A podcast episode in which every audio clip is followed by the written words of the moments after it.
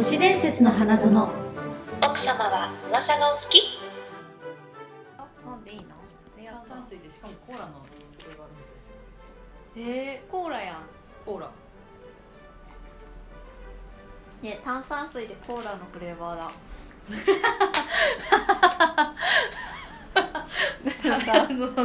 すごい鼻に抜けた。でもあコーラの味が不思議しない。しないでしょ、ん。そう。えこれ好きなの？もう一周回ってすごいね。どういうこと？一周回ってなんか外すみたいな。わかる？あ炭酸なのにコーラの。そしたらコーラよってなる ああそういうことね。でも一周回って確かに。あえて外す。あえて外してくるんですよそう。憎いやつでしょ？考えな人間。よし。じゃあいきます。えー、はえー、始まりました。都市伝説の話す堂々略して都市花でございまとりあえず握手してイエーイ。よよよよ。よ。あこの番組は、えー、都市伝説が大好きな女2人が噂話や内緒話でこそこそ楽しく盛り上がっちゃおうという内容になっております 思い出したように。な何が泣いたのかと思った今。カエルが泣いたのかと思っちゃった。カエルじゃないわ。カエルになんかそういうホーホーホーみたいなのいないよこんな綺麗な声のカエル。どこにいるんだけ綺い麗な声。はい自己紹介の。透明感のある。はい。えー、そろそろあーうん SNS と歩きスマホはもうやめようと思いますへえ年花センター1号みゆきです。はい、えーそろそろやめようと思っていることは、えー夜作業するときにポテトチップスを食べてしまう。それやめよう。やめよ毎回じゃないよ。あのこうもうつ詰まりに詰まった時にあよしってなってポテトチップスと炭酸を飲んでしまうんですけど。あちょっと やめよう。ん。いやでもこれはさううん。これはあの炭酸あのただの炭炭酸水酸水だから手に持ってます。あのゼロゼロキロカロリーなんですけど いやでも最近あのあれあるじゃないですか特保の炭酸。ありますあります。なんかこう食事キからレシアとか。食事からの吸収を抑える。そなんだっけ、ね。なんだっけ？脂肪の吸収を抑えるやつ。とポテチにしてるからちょっと待ってあのちょっと軽減されてる感があるよね。アメトークでさ知ってるあれ え知らない。なんかサンドイッチマンの伊達さんがさ、ドーナツはうん。穴開いてっからゼロキロカロリーだとか カステ意ラを潰して食えばゼロキロカロリーだみたいな。なんでなんで同じだからね。傘が傘が変わるかそう。ら全然意味わかんないんだけど。カロリー消費すごいこう節約してるみたいな。ドーナツはねほらゼロゼロの形してるから。普通にいやそれよりは理にかなってるでしょ絶対。もう流れてそのままもう自己紹介してないから、ね。あ本当ですね。年花仙台2号篠宮ゆきです。よろしくお願いします。お願いします。ね SNS やめちゃうんですか、違うの。なんかさ、うんあの歩きスマホは分かるけど。まずそのそう歩きスマホはすごい危ないから、うん私はもう立ち止まるかもうよっぽどのね電話とかの時は、でもやっぱりふってあれ次の乗り換えなんだっけって見たりした時に、あもう本当ごめんって思っちゃうからもうこれはまずやめようと思ってる、とあとはそのなんだろうもう SNS にさ、うん。自分でた夜中夜中テンション上がって書き込んじゃったりとかあるじゃん。わかる私はないけど。なんかさテンション上がってその感情をやっああまあまあ全米に乗っけるのは、全世界に乗っけるのは、うん。危険だよねってなんか人のみと思って。何にも自分の感情とかなんかそういうことをなんかいなんかなんかプライベートなことという今かなんでプルって言ったの？プルっていうのが聞こえたんですけどなんか。すぐ停止ボタン押しちゃった。プライベートなこううちはね、はい、変にさらけ出し方がうん。こうなんかもうちょっと大人になろうっていうんですか？わかります？あーだから SNS を完全にやめるってことではなくてだって結局年花やってっからさまああそのーこれって SNS なの？ツイッター SNS だからね。あツイッそうそうそうあー Facebook とか。あー。そういう宣伝とかうん。あのなビジネスって言ったら変な言い方なんですけど そういうことに 有効活用はいいと思うんですよね。あなるほどね。そういうプライベートをさらけ出すのはやめて。そうなんかダダ漏れうん。みたいな。そんなダダ持ってたっけ？ちょっと後でチェックしますわみゆきさんの。あじゃあ私はしてないと思う。してないと思う。してない方だと思うけど、なんかやっぱ人のをさそういう人いるじゃないですか、うんうん。なんかちゃんとちゃんと使う大人なんだからっていう。なるほどね。そう思ったっていう次第でございます、はい。わかりました。じゃあみゆきさんの深夜の SNS をちょっと強めにチェックしておいて聞きますねこれから。そう本当くだらないですから。本当やめてください。すぐ消す。すぐ消す。追書いてすぐだから今ね今ちゃんとメモ機能にまずうん。書いて、うん。これは第三者の人が見たらどう思うかな。って一日寝かせてから やっぱ思うことあるの。なんかあねダンスを教えてたりするとさ、うん。生徒さんに対してとか、うん。同じ教えるものに対してとかダンサーさんに対してとか、やっぱ警鐘を鳴らしたいと合ってる警鐘を鳴らしたはいはいはいい時があるんです、なるほどね。そういうのやってる人いいるじゃん。なんかそうでそんなもな感情的じゃなくさ。そうそれはだから寝かしてるやつちゃんと。あなるほどなるほど。エエゴになってないかなとかでも気をつけようねとか、うん。ちゃんと考えてんですよ。こんな髪倒してるけど。あー寒い。体感温度が合わない二人。でも私もちょっと寒かった。じゃあ、はい。そうしましょこうんな感じで。始めましょう。はい始めましょう。はい。しのさん。はい。ちょっと今回からね趣を変えまして、はい。えー。趣を変えて。私からね、うん。先に発表させていただくという形になりますね、はい。はい。都市伝説の話、はい。今日も紹介したいと思います。ビューティー都市伝説。イエーイ。今日はもう女の子食らいつき。猫まっしぐらみたいな、猫足から。美味しい話。うん。海美分けに味しいついて話。海分けについあ ごめん。て事故が起きた事故が起きてあもう仕切り直してはい。はい。あの海分けについて、うん。聞きません？うんまあまあ聞いたことはありますけど。まあ、私たち当然ながら子供を産んだことがないので、はい。あの知ってる方もほんもしかしたら多いのかもしれないけど、うん。結構例えば妊娠前のか、うん。妊娠中の傾向でうん男の子か女の子かが分かるとか、うんうん。あの都市伝説レベルで言うと本当、うん。お父さんがすげえヘビースモーカーとかだとうん。男の子が生まれやすいとか。えそれ初めて聞いたそう。こういうのが結構バーってあってなるほど。それが本当かどうかっていうのを調べました。本当かどうかわかるんですね。そう。でもこれは、うん。今から言うのは、うほぼもう迷信と捉えていいでしょう。んなるほど。と断定しました。聞いたことがある人はあこれは根拠なかったんだと思ってください。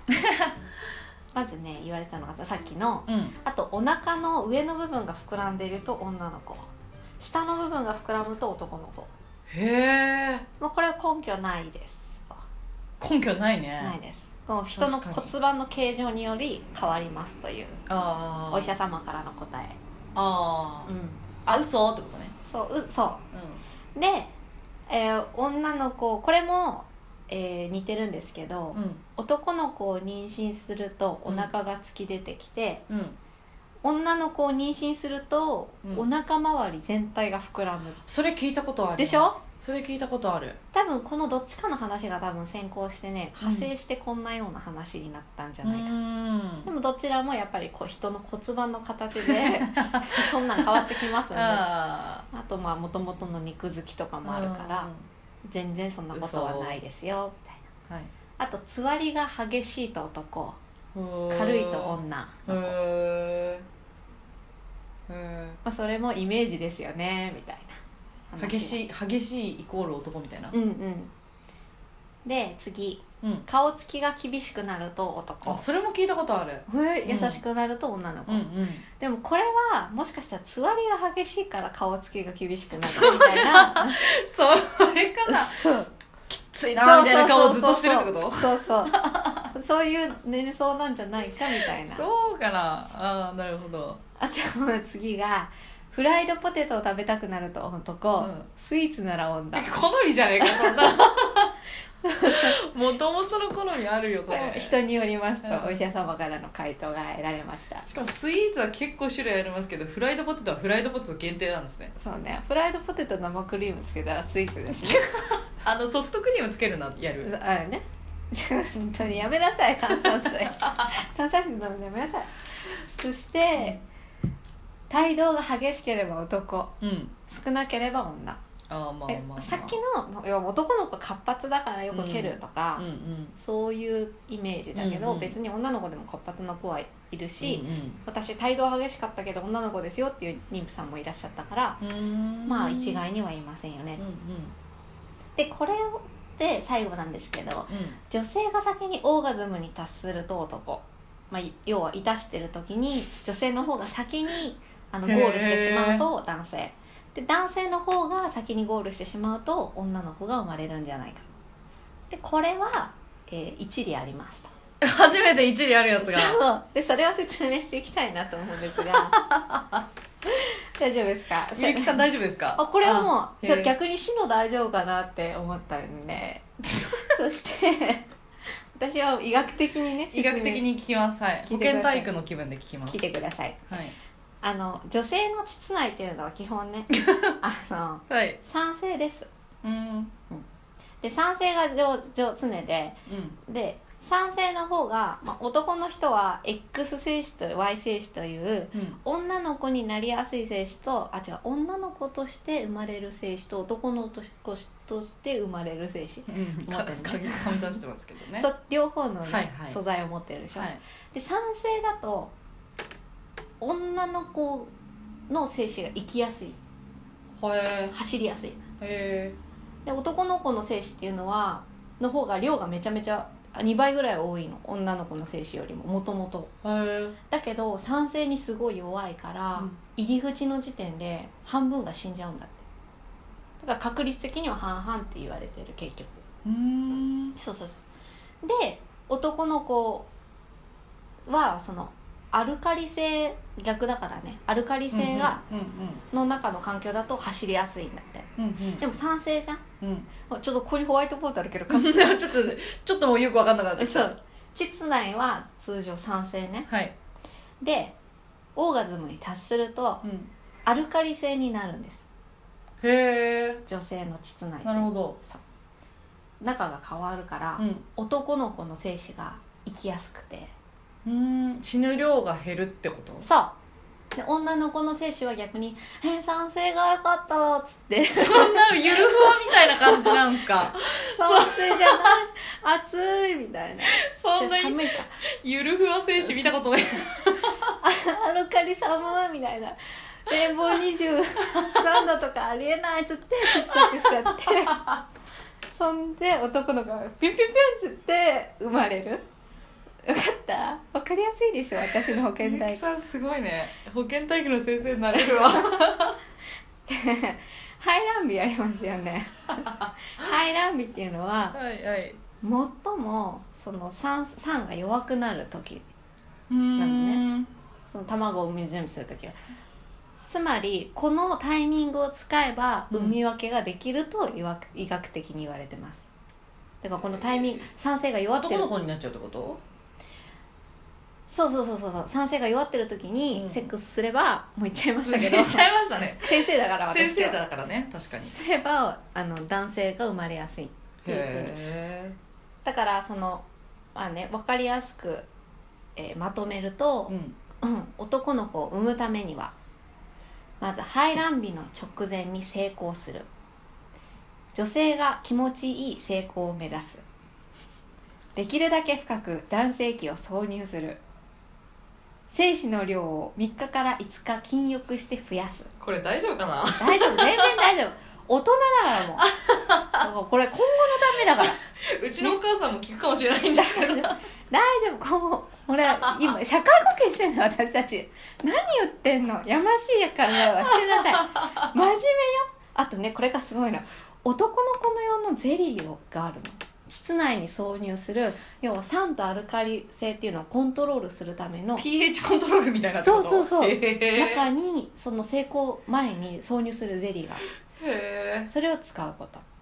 あとリン酸カルシウムっていうのを服用するとあのアルカリ性にできるから自分の膣内を。それを服用すると男の子になります。よ科学的ですね。で男の子の方が大変なんですね。うんで女の子が産みたい場合。うん。これはもうさっさってやってください。さっさっさっさって。あと排卵の2日前が排卵のねその1排卵の2日前が成功のタイミング。はいはい。その2精子の量を少なくしておく。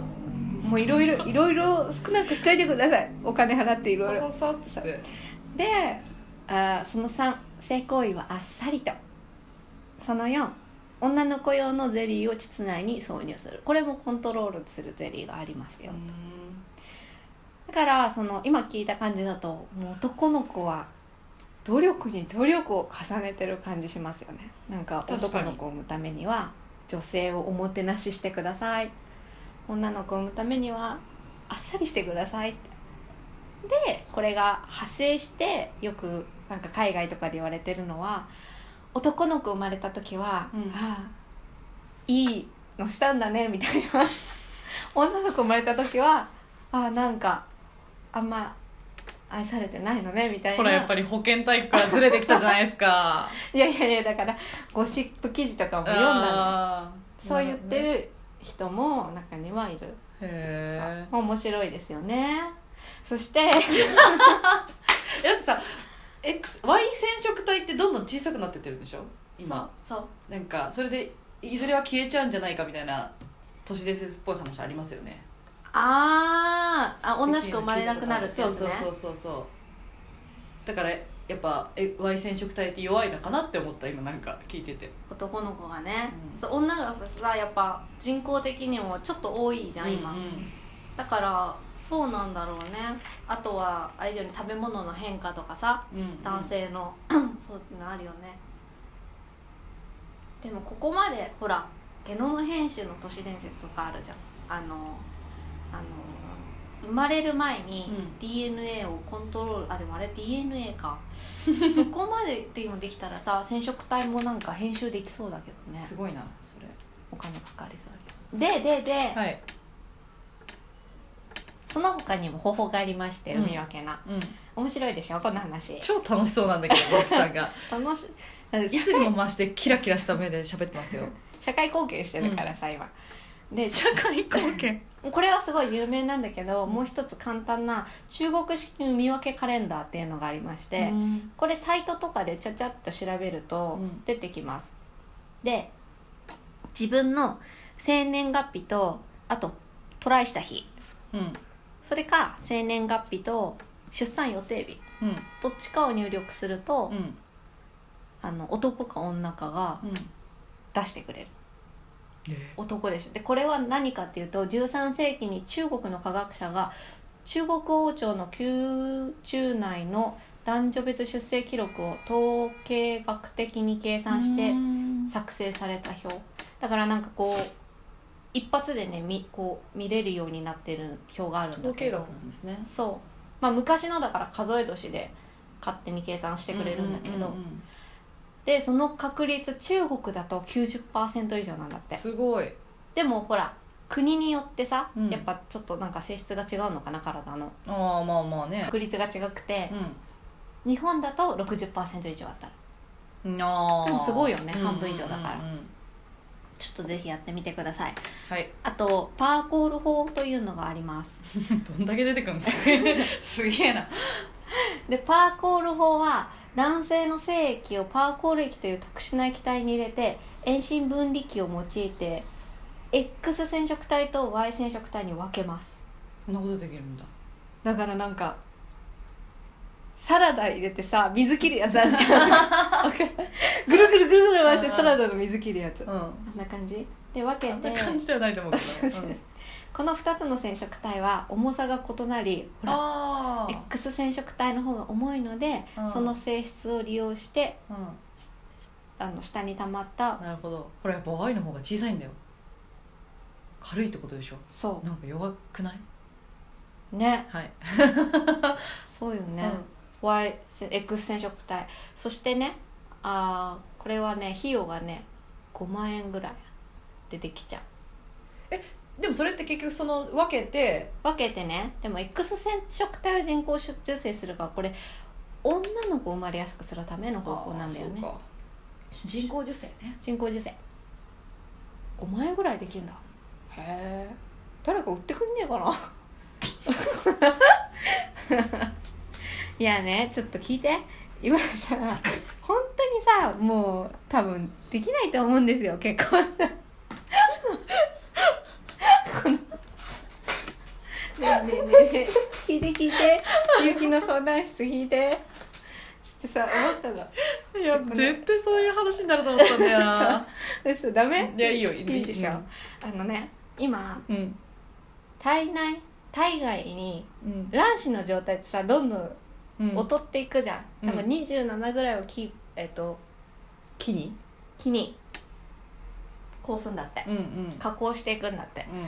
だから冷凍保存っていうのがうん。結構もう欧米ではうんうんうん。民営化されててうん。20万ぐらいでできるんだって。卵子の冷凍保存、うんで体外受精だか体内受精するためまで保存してくれる。うんうん。でもさこれ使ったらさうん。あと25万でしょ女の子が欲しいってことですか？あうんそれはどっちでもいいのあー。もう子供ができれば。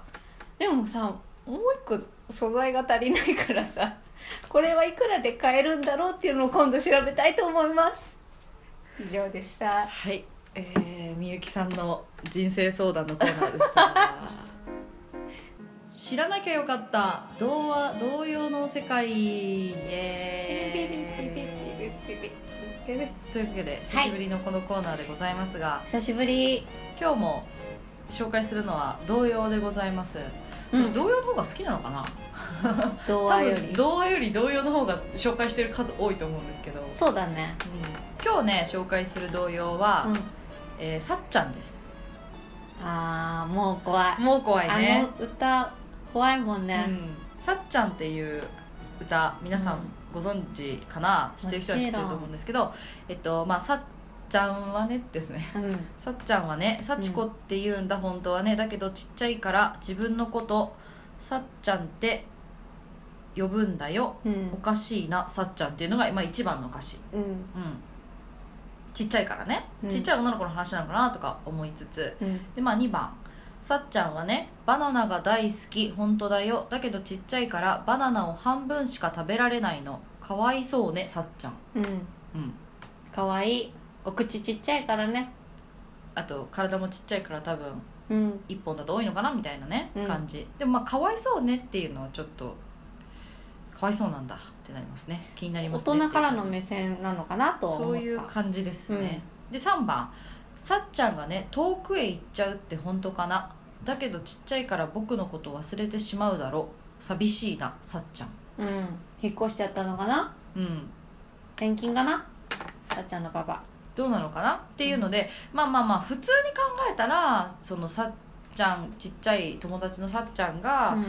まあ、ちっちゃくてバナナ半分しか食べられないで引っ越しちゃったぐらいの感じかもしれないんですけど、これいろいろなんか妄想を膨らませる感じの歌で、例えば病気で他の子供より小さかった。うん。うん病気だからそんな食べられない。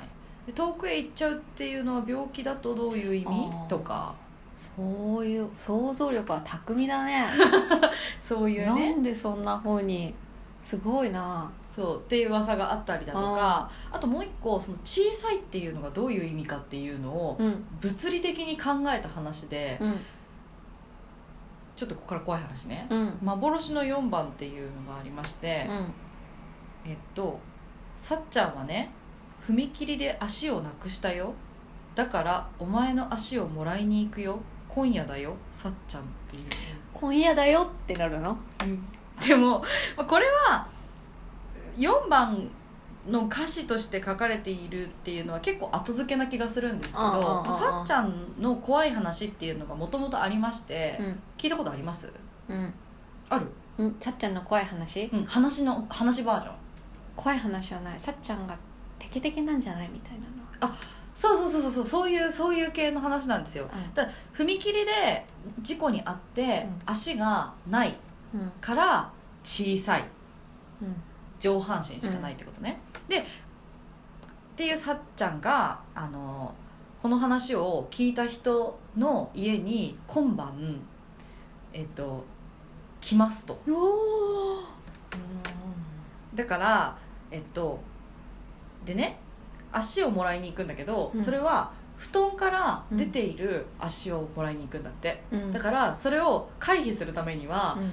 布団から足を出さないで朝まで寝てください。っていう防御方法があるらしいです。怖くない？これ。はあさっちゃん。そう。で私それねいつ聞いたんだっけな。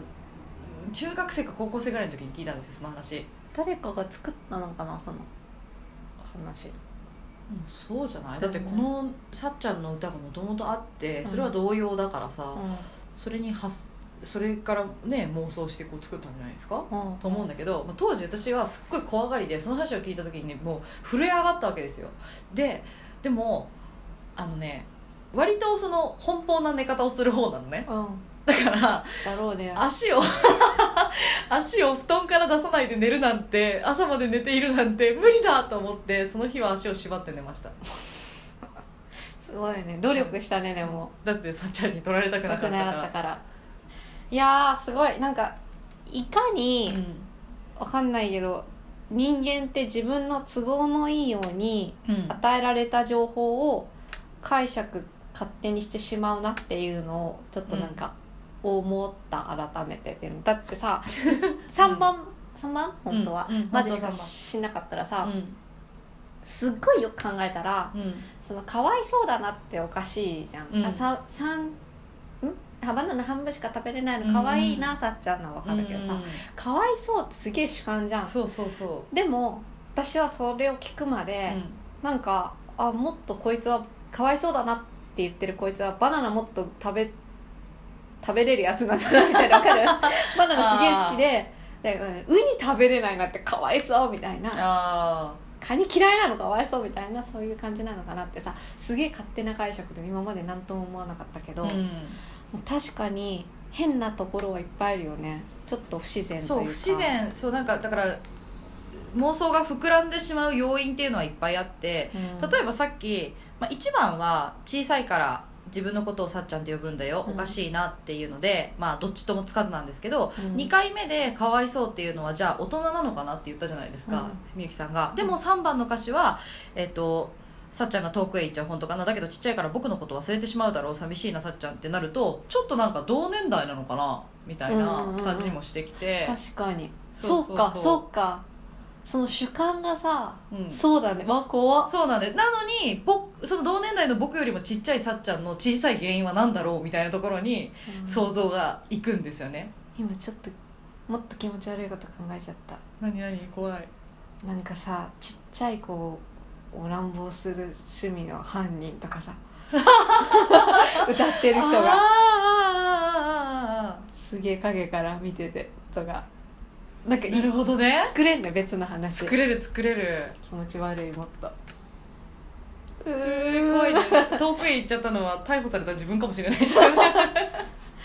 そうかも。おおっっていうね。なんかちょっとね、考察好きの私としては妄想が膨らむ歌ですねっていうい話でした。さ本出したらいい新しい考察。そんなの誰でも考ええそうじゃないなんかそれまとめればいいのか。そうそうそう。あの楽しい。新設同様のそうそう。コントロークマイグリムドアみたいな。そうそうそう。いや買い買いだもん勝ちだもう妄想シリーズね。妄想シリーズやっていきましょういいですね。ありがとう。はい。ということでさ今日は童謡さっちゃんの話でした。素敵なお話をありがとう。はいエンディングでございます、い、えー私さ、うん。さっきの足引っ張るの話で思い出したんだけどさ、うん。私の数少ない不思議な体験の一つでえーっと下呂温泉に行ったの友達と、うんうんで友達とその友達の彼氏のお母さんっていうまあちょっと不思議な3人で。不思議。不思議私は全然関係ない。うんで3人でも他人っていう。じゃあ3人でね、うんお布団川の字になってうん。旅館で寝てました、うん。そしたらさ足をさグイって引っ張られたの。で「えー、やめてやめてやめて」って言ったら2人とも寝てたの。え？で私一人なんかはしゃいでるみたいに恥ずかしくなって「えでも誰か引っ張ったよな」って。でも私も夢うつつだったから、もしかしたら半分なんかあれだったのかなってうんうんうんうん。思ってもう寝ちゃったんだけど、うん。絶対子供の手だったの。ちっちゃい手で足の親指をピュンってやられたの。でも座敷わらしとかあるじゃん。なんかそこで後でね何枚か写真撮ってたの見たんだけど、あうんオーブがこうポポポポポポポってよくあるじゃん。座敷わらしの出る部屋はいはい。だからあれは座敷わらしだったんだなと思って今忘れてたずっと。えー、怖えね。切られなくてよかったね。えねえその時はねでも全然なんかびっくりしたけど怖くなかったんだよね。そうさっちゃんではなかった。そうそうそうた いいいい感じのオーラだったのねそうきっと。そうきっとねあるよね。そうそうそう。そんなの思い出した。へえいや実際触られたとかはないな。金縛りとかない？金縛りあるんですけど私の話金縛りの話聞きます？うあの過去に3回ぐらい多分金縛りあったんですけど、なまあ大体金縛りってこうなんか動けないけど目開けたら怖いの見えて、うわーみたいなやつじゃないですか、私の場合金縛りの時って必ずうつ伏せなんですよ。うん。だからあ金縛りだと思って目開けたら枕なのね。うん。でこの枕が目の前にあるから苦しくなってきて、よね。グーっていうもう、うん。あのホラーで怖いというよりはもう死ぬみたいな。ね。危ないじゃん。そう。もう命の危険に関わるっていうのを動けないんだ。3回だって金縛りだもん3回ぐらい経験してでうんうんうんみたいなやつでで大抵昼寝なんですよそれが。家族が周りにバタバタしてる感じとか分かるのね、うん。で「お母さん助けて」みたいな感じのをうんずっとやってて、ままあ息が切れる前には起きれるっていう。危ない。なんかさ昼寝多いよね。私も一回昼寝であった。うんだから多分ねちゃんとした眠りだと起きないんじゃない？その覚醒途中みたいなさ。やっぱそういうああやふやなところにうん。魂がいる状態というか、そうそうそうそう。なんか体だけ起きてて脳が起きあ逆か。脳だけ起きてて体が起きてない状態とか言いますもんね。科学的にはみたいな、うん、なんかさか自分その金縛りにあった時もそうだけど半分夢だっていう人もいいるし、あと金縛りでさ最終的に死に至ったっていう話は聞かないもんね。本聞か聞かない聞かない確かに。死にそうってなるのに、うん不思議だよねあれ。そう。だから全然、なんだろうね全然ホラーな体験ではないですね私にとって金縛りは。まあでもそれをそうやってるシノを外から私が文字見てたらホラーだよ。ピチピチピチピチってなってる。そううつ伏せでもがいて。助けてくださいよ。なんで冷静に見てるんですかそれ。ホラーだ そんな感じ。そんな感じで締めますか？はい、はい。はい。じゃあ今日もありがとうございました。ということで、はい。えこの、えーーこの番組で話したことはあくまで噂話ではい。真意のほどを証明するものではありません、はい。それでは奥様次回も都市伝説の花園で秘密のおしゃべりを。秘密。ごきげんよう。ごきげんよう